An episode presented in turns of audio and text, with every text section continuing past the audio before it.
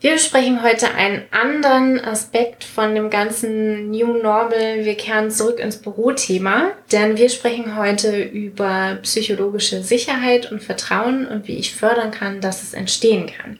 Nämlich reden wir heute über die Spieltheorie und was genau das ist und wozu wir das brauchen, das erfährst du jetzt.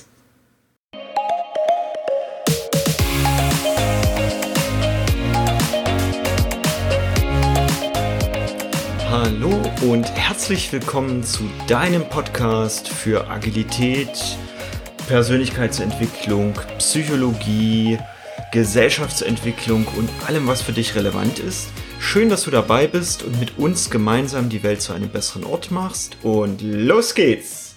Wir reden heute über Spieltheorie. Und diese Folge ist absolut etwas für dich, wenn du herausfinden möchtest, wie du in deinem Team oder in deiner Organisation einen Raum schaffen kannst, in dem vertrauensvolles, kooperatives Miteinander passiert. Wir besprechen heute so ein bisschen, was ist Spieltheorie und wie nutze ich es als Coach, als Projektleiter, als Trainer in meinem Raum. Und das sind so Besonderheiten, wo wir beide glauben, das hat auf jeden Fall auch noch was damit zu tun. Also es geht heute ganz, ganz viel um psychologische Sicherheit und was du dafür tun kannst, dass das entstehen kann. Wozu denn überhaupt Spieltheorie? Was Henry eigentlich erzählen wollte, ist, wie das Ding auf unseren Redaktionsplan gekommen ist. Also bitte erzähl's doch. Nein. Wozu Spieltheorie? Spieltheorie ist nämlich auf unserem Redaktionsplan gelandet. Jetzt erzähl's doch einfach weil mir häufiger in unserem Alltag begegnet ist, dass wir da eine Schnittmenge haben zwischen den beiden Studienrichtungen, die wir hatten, dass die die Spieltheorie zu sein mhm. scheint. Also eine davon. Also du sprichst von der Informatik und von der Psychologie, ne? Für alle, die uns noch nicht so gut kennen. Henry hat Informatik studiert, ich habe Wirtschaftspsychologie studiert und uns, uns beiden im Studium Spieltheorie begegnet. Ja, dass wir uns mit den unterschiedlichsten Theorien und Entscheidungstheorien, die es da drin dann gibt, beschäftigt haben und dass ich beispielsweise in meinem Leben ein unendliches Spiel spiele an vielen Stellen, währenddessen einige Menschen, die mir so begegnen, eben eher ein endliches Spiel spielen. Also ein lineares, wo es darum geht, ein Ziel zu erreichen und was danach kommt, ist irrelevant. Ja, dass ich zum Beispiel daran glaube, dass ich nochmal reinkarniere und es daher allen hilft, wenn ich die Gesellschaft schon ein Stückchen besser gemacht habe, weil ich dann einen besseren Startpunkt im nächsten Leben habe und so währenddessen andere eben eher daran denken, jetzt im Moment das Maximum für sich rauszuholen. Mhm. Und damit steigen wir jetzt schon ziemlich tief in die Spieltheorie ein und daher lass uns erstmal dabei anfangen, was ist es denn überhaupt? Ja. Spieltheorie ist ein mathematisches Konzept, ein mathematisches Spiel, das untersucht hat, wie entscheiden oder mit Hilfe von welchen Entscheidungsstrategien sind Systeme oder Menschen unterwegs. Es geht darum, im allerersten Schritt, also wie ist es entstanden, im allerersten Schritt geht es um rationales Entscheidungsverhalten. Also welche Entscheidung wäre jetzt die rational beste mhm. Entscheidung? Mhm. So ist ursprünglich mhm. mal die Spieltheorie entstanden.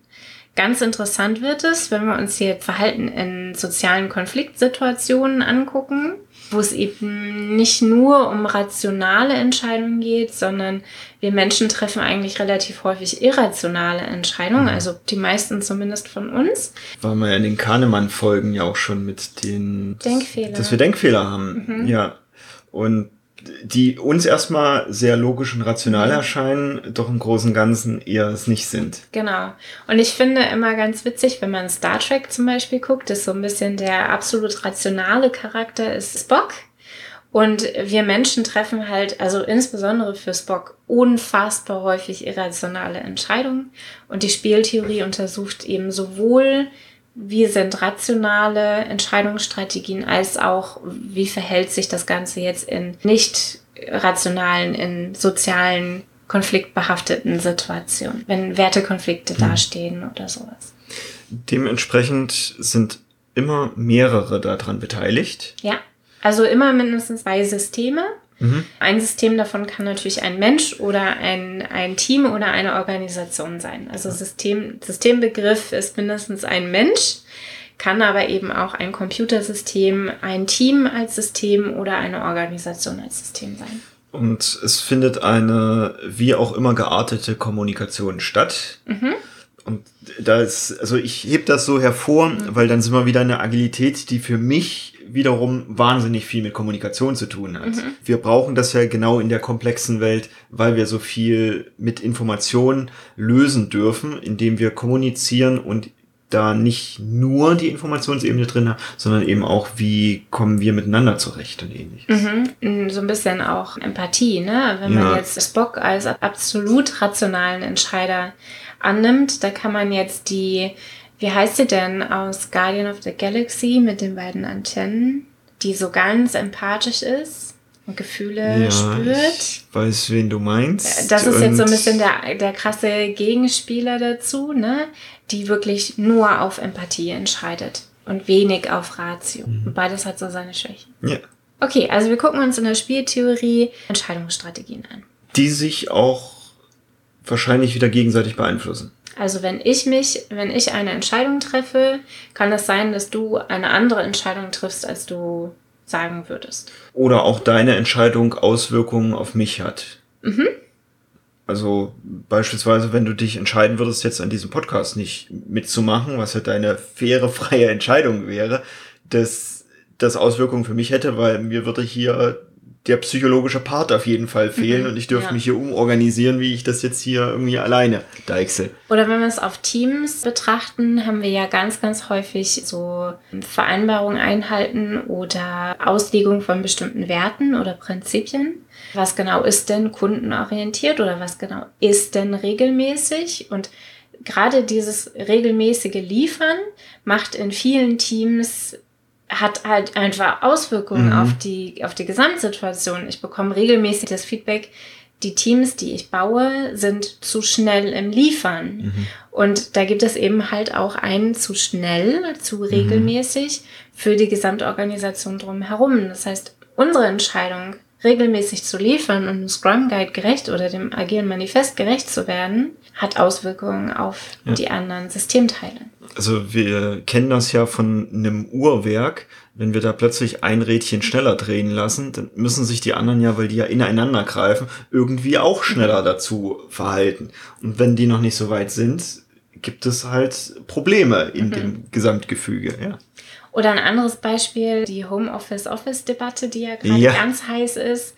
Was ist denn, wenn sich einer dafür entscheidet, nicht am vereinbarten Team-Mittwoch ins Büro zu kommen? Ja. Ist eine freie Entscheidung, hat aber Konsequenzen auf uns als Team. Und diese Entscheidung beeinflussen sich gegenseitig, weil dann sagt der Nächste, ja, Mittwoch wird bei mir eigentlich auch nicht so gut passen. Mhm, mh. Und dann hat man, obwohl man früher eigentlich alle Mittwochs zusammen hatte, quasi niemanden mehr mhm. vor Ort. Und jetzt geht es eben darum, herauszufinden, wie beeinflusst mein Verhalten oder die Regeln, die ich in meinem System als gegeben sehe, wie beeinflussen die das Verhalten von anderen Menschen. Das ist so ein bisschen das Schöne an Spieltheorie. Ich kann, wenn ich sie gut verstanden habe, Wahrscheinlichkeiten erhöhen, dass Menschen in einem bestimmten Verhalten landen mhm. würden. Und ich vermute mal, der Name kommt eben auch daher. Ich mache einen Spielzug und kann damit die Wahrscheinlichkeit erhöhen, dass die anderen einen von mir vorausgesehenen ähnlichen Spielzug Wie beim machen. Schach, ja. ja. Genau. Und daher kommt es, glaube ich.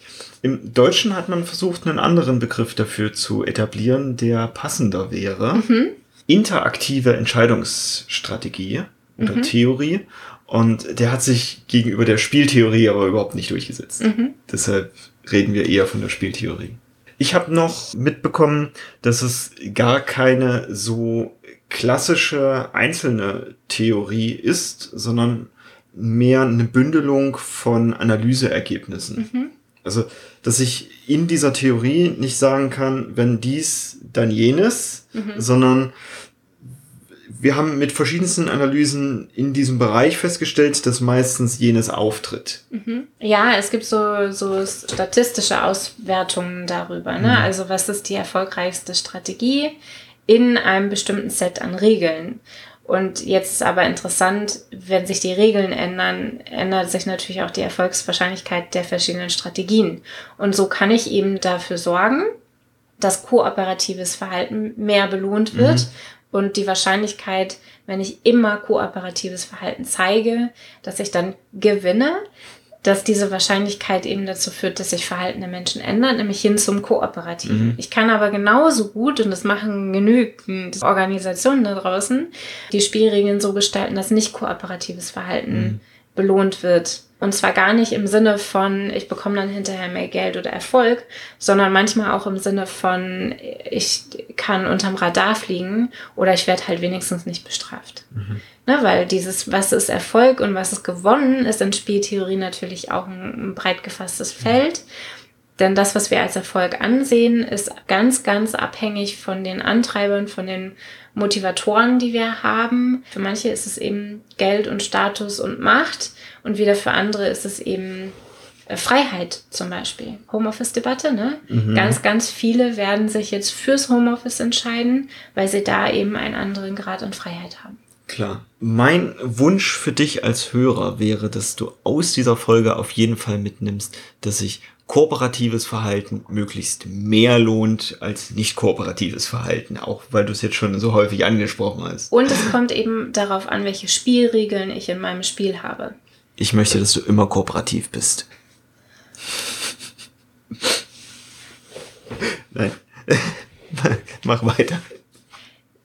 Ja, das ist, ja, es ist ein schönes Verhalten, immer kooperativ zu sein. Nur ob das wertvoll ist oder nicht, mhm. hängt davon ab, wie die Spielregeln meines Spiels sind. Mhm. Also ist der Appell eher, wenn du kooperatives Verhalten willst, auch selber kooperativ dich verhalten möchtest, dann gestalte die Spielregeln so, dass kooperatives Verhalten das ist, was am meisten Erfolg bringt, mhm. was gewinnt.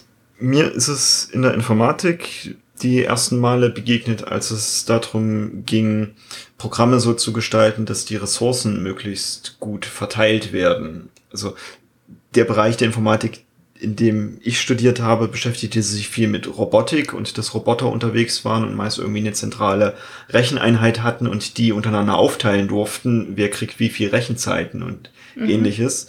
Und die hatten unterschiedlichste Aufgaben zu erledigen. Nur wenn ich jetzt meine eigene Aufgabe nur erledigt habe, hat eben ist das große Ganze nicht erledigt wurden, weil die anderen hatten ja auch Aufgaben, die mir vielleicht auch zuarbeiten sollten. Mhm, ist ein klassischer Ressourcenkonflikt. Ja. Den haben wir überall in Teams genauso. Ja. Also gerade Menschen, die in mehreren Projekten beteiligt ja. sind, das ist ein einzelner, das ist ein einziger Ressourcenkonflikt. Ne?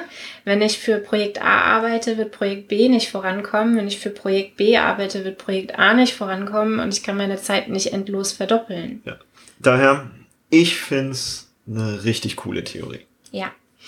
Dieses schafft die Spielregeln so, dass möglichst kooperatives Verhalten belohnt wird, ist übrigens auch ein Riesenanteil von unserem sechs Wochen Seminar Psychologische mhm. Sicherheit. Mhm. Da mhm. beschäftigen wir uns eigentlich nur darum, wie gestalten wir in unserem Miteinander mit den anderen, also im Team oder in der Organisation, genau so, dass kooperatives Verhalten maximiert werden kann. Also wie entsteht psychologische Sicherheit, sich eingebunden fühlen und so weiter und so fort. Und das fängt im September wieder an. Wir haben noch Plätze frei. Ja. Noch gilt Early Bird. Nee. Nicht mehr? Nee. Early Bird ist vorbei. Schade, schon vorbei. Da, es, sind, es sind nur 350 Euro für sechs Wochen plus einen Tag. Also es beginnt ja mit einem und ja. endet dann mit einem, also sechs Wochen plus einem Tag. Und es sind halt mindestens 21 Stunden. So allein durch die Peer Groups und es ist ja Flipped Classroom, also Video-Content. Wahnsinnig viel genau. drin. Workbook das Richtig Workbook mit, mit, also bestimmt 20 Übungen, die du konkret auch mit in dein Unternehmen nehmen kannst, um da ähm, psychologische Sicherheit herzustellen. Also genau und, diese Spieltheorie auch umzusetzen. Und du hast ja sogar noch eine Ebene mit draufgelegt, weil dir das irgendwie nicht genug war. das, das zyklusbasierte Lernen mit eingebaut. Also dass wir ja. unterschiedliche Zyklen haben, in denen wir auf unterschiedlichste Weisen genau. lernen. Wir Menschen sind zyklisch unterwegs, also Frauen noch viel mehr als Männer. Und je nachdem, wo ich mich befinde in meinem emotionalen Zyklus fällt mir halt manchmal eine bestimmte Art und Weise zu arbeiten leichter als eine andere. Und wir können dieses zyklische Vorgehen eben auch beobachten in Scrum, in OKR und so weiter und so fort. Es gibt halt die Abarbeitungsphase, es gibt die kreative Phase, es gibt die Phase, in der wir planen und reflektieren und nichts anderes haben wir in diesem Seminar ja. eben eingebaut. Doch wieder zurück ja. zu unserer Spieltheorie. Ja, ja, ja, ja, Wollen wir mal ein bisschen näher einsteigen? Also was sehe ich denn jetzt da drin so? Jetzt haben wir ja grob beschrieben, mhm. ah, da und da aus dem und dem Bereich. Ist auch schon eine, eine recht alte Theorie, also mhm. Theoriesammlung, Analysesammlung. Und jetzt mal so ein bisschen konkreter, was ist denn jetzt drin? Was kann ich da drin sehen oder erleben? Also ich glaube, der Klassiker ist so dieses Gefangene-Dilemma. Ja, das ist auch meisten, das Erste, was mir begegnet ist. Menschen kennen. Kriegst du es zusammen? Also man, ja, es gibt ja auch Filme dazu, ne? Okay, das wusste ich nicht. Vielleicht sprechen wir von zwei unterschiedlichen Dingen. Wir können ja mal jeder seine Version loslassen okay. und dann gucken, was das gleiche ist. Also, das, was ich meine, ist, sie haben verschiedene Menschen zu einem Versuch zusammengeholt, haben die nach Zufall eingeteilt in zwei Gruppen, mhm. in Gefangene und in Wächter. Ah, und okay. die Wächter haben bestimmtes Verhalten belohnt bekommen und bestimmtes Verhalten bestraft bekommen. Ja. Also ihnen wurde zum Beispiel alleine durch sozialen Druck, ne, also sowas wie, naja, da kannst du ja jetzt nicht klein beigeben und du musst doch hier deine Position stärken und sowas, hat sich dieses Sozialexperiment eben so hochgewiegelt, ja. dass sich für die Wächter oder Wärter ganz schön bösartiges Verhalten gelohnt hat. Mhm. Und die eben dieses bösartige Verhalten über ihren eigenen Werteverständnis hinaus auch angewandt haben. Mhm. Und das innerhalb von wenigen Tagen. Ne? Wir sprechen mhm. hier, glaube ich, nur von 48 Stunden, die dieses Experiment lief, bis sie es abgebrochen haben, weil es einfach so grausam geworden ist. Und das ist so ein bisschen wie Spieltheorie halt funktionieren kann. Ne? Wenn ich ein bestimmtes Verhalten belohne oder bestrafe, dann wird dieses Verhalten nochmal gezeigt. Mhm. Und dann wird dieses Verhalten nochmal gezeigt und dann wird dieses Verhalten nochmal gezeigt. Und im Zweifelsfall, weil alles, was wir tun, ansteckend ist, Verhalten ist ansteckend, Emotionen ist ansteckend, machen andere Menschen das genauso. Wenn ja. jemand anders belohnt wird für ein Verhalten, dann verhalte ich mich auch so, wenn ich belohnt werden möchte. Ja. Und Genau, so hat sich dann ein ganz, ganz garstiges Verhalten breit gemacht. Erinnert mich auch an den Film Die Welle. Die Welle, ja gut, Oder Buch. einen deutschen Film, der genau dieses Gefangenendilemma abbildet. Ich glaube, es heißt das, Gefa das Gefängnis. Das Experiment. Das Experiment, genau. Ja, das Experiment. Ja. Wo man das auch nachgucken kann. Cooler Film, aber nichts für einen leichten Magen. Okay. Ich kenne das Gefangenendilemma ganz anders. Mhm. Du meinst das mit den, mit den, wer wen verrät? Ja, genau, ah, ja. so kenne ich es, weil klar, ich, ich betrachte es mehr aus der mathematischen Seite, du mehr aus der psychologischen Seite. Bei dem Gefangenen-Dilemma, das ich kenne, ist es so, dass es zwei Gefangene gibt. Also die wurden wegen eines Kapitalverbrechens, irgendwas ganz schlimm, bestimmt Steuerhinterziehung oder irgend sowas, festgenommen und werden jetzt unabhängig voneinander verhört. Und deren Problem ist, die können sich dadurch nicht miteinander absprechen. Also die sind nicht in einer Zelle, die werden in unterschiedlichen Zellen äh, unterschiedlich voneinander mhm. vernommen. Und jetzt ist es so, wenn beide nicht aussagen, dann können sie nur wegen kleinerer Delikte verurteilt werden. Zwei mhm. Jahre Gefängnisstrafe für jeden. Wenn jetzt einer aussagt gegenüber dem anderen, dann kriegt der eine Kronzeugenregelung, strafmildern ausgewirkt, nur noch ganz, ganz kleine Delikte, kriegt nur noch ein Jahr Gefängnisstrafe. Der andere aber dafür, weil er nicht ausgesagt hat, kriegt halt sieben Jahre. Mhm. Oder sechs Jahre, sechs Jahre kriegt er. Wenn beide aussagen, wird das strafmildernd für, für beide gewertet. Es kriegt jeder nur vier Jahre. Mhm. Damit ist dieses Dilemma, in dem sich jeder befindet, gibt wenig Informationen. Ich weiß nicht, wie sich die, die jeweils andere Person verhalten wird. Das Beste für beide ist, keiner sagt aus. Mhm. Dann kriegen beide nur zwei Jahre, in Summe also vier Jahre. Also das ist ja mathematisch, also es geht da eher darum, wo kriege ich das meiste raus. Mhm. Vier Jahre für beide das Beste. Wenn jetzt einer aussagt und der andere nicht, dann kriegt die eine Person halt nur ein Jahr und die andere sechs Jahre, macht halt sieben Jahre mhm. aus. würden beide Aussagen, ne, jeder vier macht acht Jahre in, in Summe aus. Daher ist die theoretisch beste Strategie für beide gemeinsam, möglichst nicht auszusagen. Das wäre in dem Fall das kooperative Verhalten. Und das nicht kooperative Verhalten wäre für jeden, der nur an sich denkt, erstmal das Beste, auf jeden Fall auszusagen. Denn im Zweifelsfall hat der andere auch ausgesagt, dann kriege ich nur vier Jahre statt sechs Jahre. Oder im besten Fall hat der andere nicht ausgesagt, dann kriege ich nur ein Jahr an Gefängnisstrafe. Und das wäre dann für mich persönlich der beste Fall. Ist aber ein Problem, wenn ich später mit der Person nochmal irgendwie interagieren möchte oder irgendwas machen möchte, weil dann habe ich sie ja verraten. Mhm. Und so kenne ich das Gefangenen-Dilemma. Ich hätte jetzt einfach darauf referenziert, dass ihr das googeln könnt, wenn ihr Ach so, wollt. sorry. ja, googelt. Ja, und das ist ein sehr rationales Spiel. Ne, wenn wir jetzt uns die Realität angucken, dann kommen noch viel, viel mehr Aspekte dazu.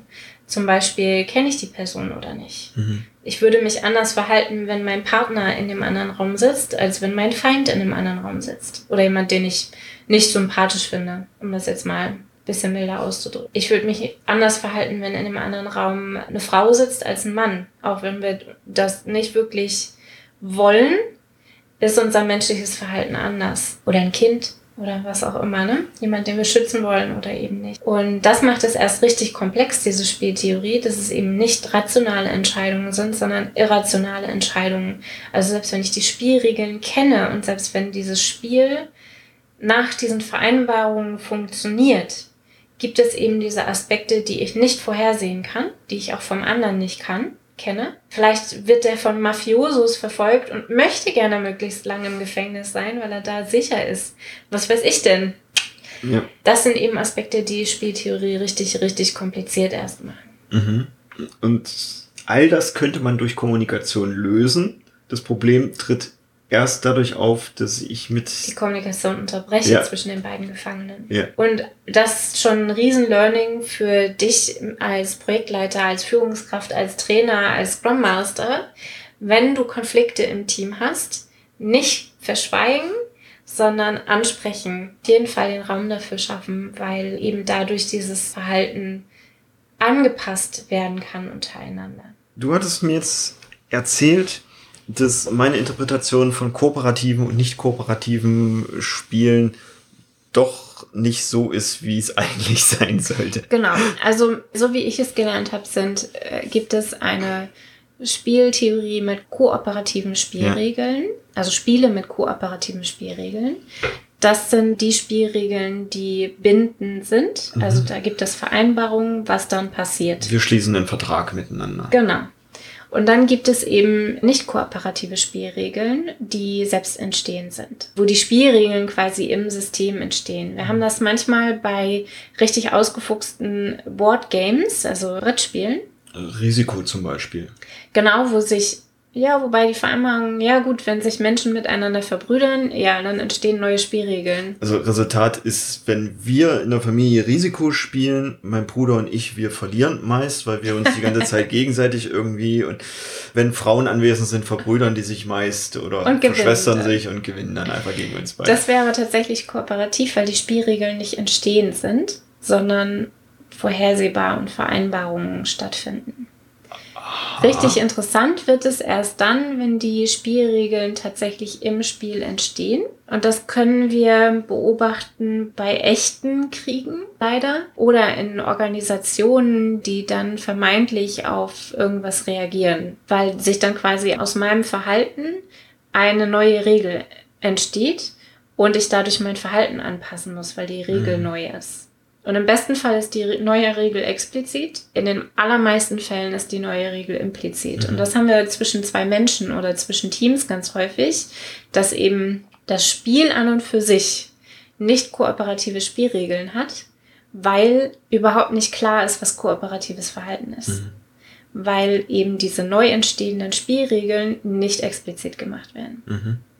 Und auch da wieder, ne, Tipps und Tricks Kommunikation, wenn dir auffällt, als Scrum Master, als Führungskraft, als außenstehende Person, da ist jetzt gerade eine neue Spielregel entstanden, die ändert das ganze Spiel, dann macht diese Spielregel explizit, weil immer wenn ihr es explizit macht, ist es eine Vereinbarung, die dann wieder kooperative Spielregeln zulässt. Ah ja, okay. Ja. Cool. Und ich war ursprünglich davon ausgegangen, dass man das so unterteilen kann, was, was eine gute Strategie wäre und hatte das daher mit endlichen und äh, unendlichen Mhm. Spielen gleichgesetzt. Weil ich glaube, dass bei unendlichen Spielen immer Kooperation gewinnt. Also, dass Menschen, die nur jetzt gucken, was, was das Beste für sie ist, dass sie für sich jetzt im Moment das Beste rausholen, in weiteren Inkarnationen Mhm. aber wahrscheinlich dann nicht. Das kann sein und im Moment gibt es ausreichend Spiele, wo nicht kooperatives Verhalten erfolgreicher ist. Ja, äh, Monopoly. Ja, Kapitalismus. Ja, genau. Grundsätzlich gibt es aber ja Entscheidungsstrategien. Das, was ich im Studium gelernt habe, ist zum Beispiel Tit for Tat. Ja, das ist die Also- habe ich auch, die habe ich auch im Studium gelernt. Genau, wie du mir, so ich dir, ist eine andere Variante davon. Also ich schaue erstmal, ich schaue mir erstmal an, wie verhältst du dich denn in diesem Spiel? Kooperierst du? Und wenn du mir zeigst, du kooperierst, dann kooperiere ich auch, um dein Verhalten zu stärken oder Spiegelneuronen zu nutzen. Ne? Also das ist ja auch so entsteht schon Vertrauen. Es ist aber eine sehr reaktive Spielstrategie, Entscheidungsstrategie, weil ich muss erst wissen, wie du dich verhältst. Und sie beginnt ja mit kooperativem Verhalten. Sie beginnt mit kooperativem Verhalten, genau. Von daher ist es ja schon mit, okay, ich gehe jetzt erstmal vom Besten aus, Mhm. Dass, dass du mir was Gutes möchtest, ich verhalte mich gut. Genau. Wenn du mich dann betrügst, dann betrüge ich dich auch. Ja, und jetzt haben wir so ein Team in der Forming-Phase, die kommen da alle erstmal kooperativ rein. Ja. Und dann passiert irgendeine Kleinigkeit, wie in der Pause wird geraucht, ohne einen einzuladen. Zack, hat man das kooperative Verhalten schon gestört. Und dann ist eben dieses Tit for Tat, dass sich die Person, die sich dann da nicht eingeladen gefühlt hat, das nächste Mal nicht kooperativ entscheidet und dann die anderen auch nicht kooperativ entscheiden. Und Dann so. da drauf hin, ja. Genau, so gibt's dann so eine Spirale an nicht gut, nicht gut, nicht gut. ja. Dann gibt's noch die Strategie Tit for zwei Tat Ja. oder Tit for two Tat. Da, auf Englisch klingt's irgendwie noch witziger. Tit for two Tat. Das heißt, wie ich mich verhalte, hängt davon ab, welches Verhalten du überwiegend zeigst. Also zweimal nacheinander gezeigt hast. Wenn du zweimal kooperativ bist, bin ich einmal kooperativ. Kommt dann, wenn du ni einmal nicht kooperativ bist und einmal kooperativ oder nicht beneficial und einmal beneficial, dann bin ich schon in einem kleinen Konflikt. Ne, dann im Zweifelsfall kooperativ. Aber wenn du nicht zweimal nicht kooperativ bist, dann bin ich auch nicht kooperativ. Und auch das können wir bei Menschen beobachten. Dadurch entsteht diese Spirale ein bisschen leichter. Wichtig ist es zu erkennen, wenn diese Entscheidungsstrategien auftauchen. Also es gibt wirklich Menschen, die sind ganz, ganz strikt Entscheidungsstrategie basiert. Die machen Tit for Tat bei jeder Gelegenheit. Und das darf man dann erkennen, wenn sich diese Spirale nicht vernünftig verhält. Das ist sehr witzig, das beobachte ich im Freundeskreis sehr häufig. Die Beschwerde, dass sich jemand schon lange nicht mehr gemeldet hat. Man sich aber auch selbst nicht meldet. Und dieses so mit, okay, die sind jetzt beide genau, genau auf dieser Ebene. Und wahrscheinlich braucht es nur einen von beiden, der sich mal wieder meldet und Ja. alles gut. Aber nee. Oder halt zweimal gemeldet hat, ne? Also auch das ist ja so eine, manche Menschen brauchen das, dass man zweimal anruft, bevor die dann noch einmal zurückrufen. So. gibt unterschiedlichste Strategien. Du hast ja Genau. auch implizit eine, eine weitere genannt, eben dieses mit, ich wechsle das einfach jedes Mal. Genau. Ja. Ich verhalte mich immer kooperativ und dann wieder nicht kooperativ, ganz egal, was das Spiel gerade von mir verlangt. Ich kann mich logischerweise auch immer nicht kooperativ verhalten. Ja, auch das gibt es. Äh, auch auf der Arbeit häufig genug. Ja, So eine typischen Ich bin dagegen Leute. ich kann es per Zufallsgenerator. Also es gibt unterschiedlichste Strategien. Ja. Es gibt sogar Wettbewerbe für diese Strategien, wo die gegeneinander angetreten lassen werden. Aber die meisten, die wir beobachten werden, ist Tit for Tat und Tit for Two Tat. Und das ist auch nach diesen, ich, ich sag mal, Wettkämpfen wohl auch die Strategien, die am erfolgreichsten Genau. sind. Genau. Und das beruhigt mich wiederum sehr gut, weil die Kernaussage ja dann ist, es ist richtig lohnenswert, wenn du dich erstmal kooperativ verhältst und wenn dir dann etwas Schwieriges missfällt, dass, dass wir uns dann unkooperativ verhalten. Und ich kann es von außen beeinflussen. Ich kann als Führungskraft, ich kann als Coach, als Trainer kooperatives Verhalten mhm. unterstreichen, highlighten, in Fokus setzen.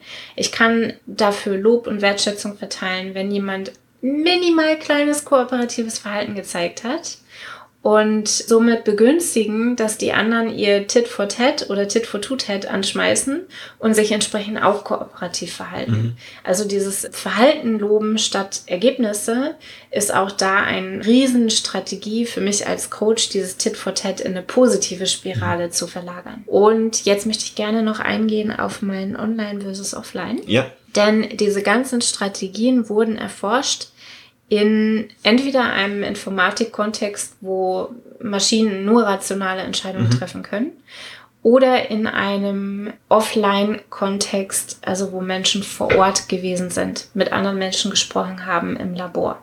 Mhm. Wir wissen nicht genau, wie sich diese Entscheidungsstrategien verändern, wenn es ein rein also wenn das Team rein online ist, rein remote arbeitet oder überwiegend im Homeoffice arbeitet, weil Menschen sich in der Online-Welt anders verhalten. Wir beobachten das an, äh, in Form von Trolling oder, oder Cybermobbing, dass das einfach krass viel erfolgreicher ist als vor Ort, also face to face, weil wir im Angesicht von Angesicht einfach viel mehr Feedback bekommen von der anderen Person und dieser soziale Regulierungsmechanismus eben ganz besonders auf diese nonverbalen Informationen anspringt.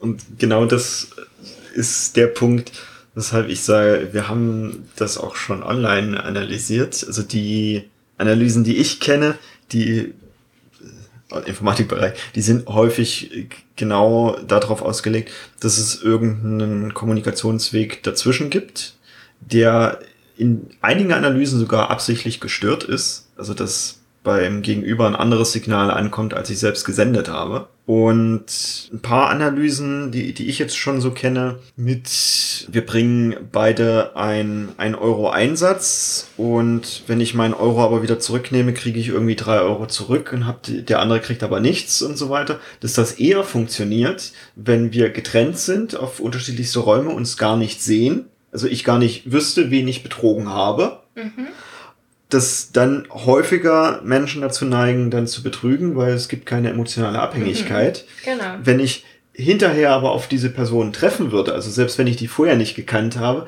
dass ich dann eher dazu neige, kooperatives Verhalten zu zeigen, mhm. weil ich nicht ganz weiß, was dann dabei herauskommt. Ja. Also so solche Sachen kenne ich. Fazit wäre ja dann, wir Menschen brauchen einen persönlichen Kontakt, ja. um konsequent kooperatives Verhalten zu fördern ist meine Meinung mhm. und ich habe Teams auch ganz gerne vor Ort. Also die müssen nicht zwangsläufig immer die ganze Zeit vor Ort sein, aber ab und an mal schon. Es ist für solche Dinge wie Vertrauen und psychologische Sicherheit unfassbar wichtig, dass Leute von Angesicht zu Angesicht in einem Raum kommen.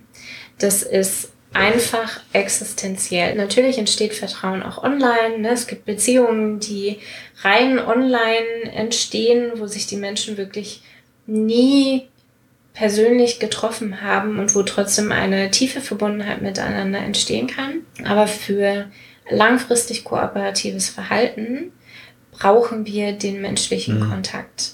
Und das heißt nicht unbedingt anfassen. Ich bin auch immer gern für Anfassen da. Vor allen Dingen für diese Mikrofeedbacks, diese Expressionen, mhm. diese, wie ist die Körperhaltung, wie ist die Stimmlage in Realität. Wir bekommen ja online nur verzerrte Stimmen. Ja. Und dafür lohnt es sich, also gerade wenn man Teams hat mit Konflikten, wenn man Teams hat, die neu zusammenkommen, lohnt es sich, diese Leute in regelmäßigen Abständen zusammenzukommen mhm. zu lassen oder zu, zu locken. Ne? Auch da kann ich ja viel dafür tun, dass die Leute zusammenkommen wollen. Und wenn es ein Grillen am Nachmittag ist, mhm. es muss nicht im Arbeitskontext sein. Ja. Aber zusammenkommen sollten sie regelmäßig auf jeden Fall. Ich würde gerne noch darauf hinweisen, warum das Bild heute so anders ist. Ja, gern.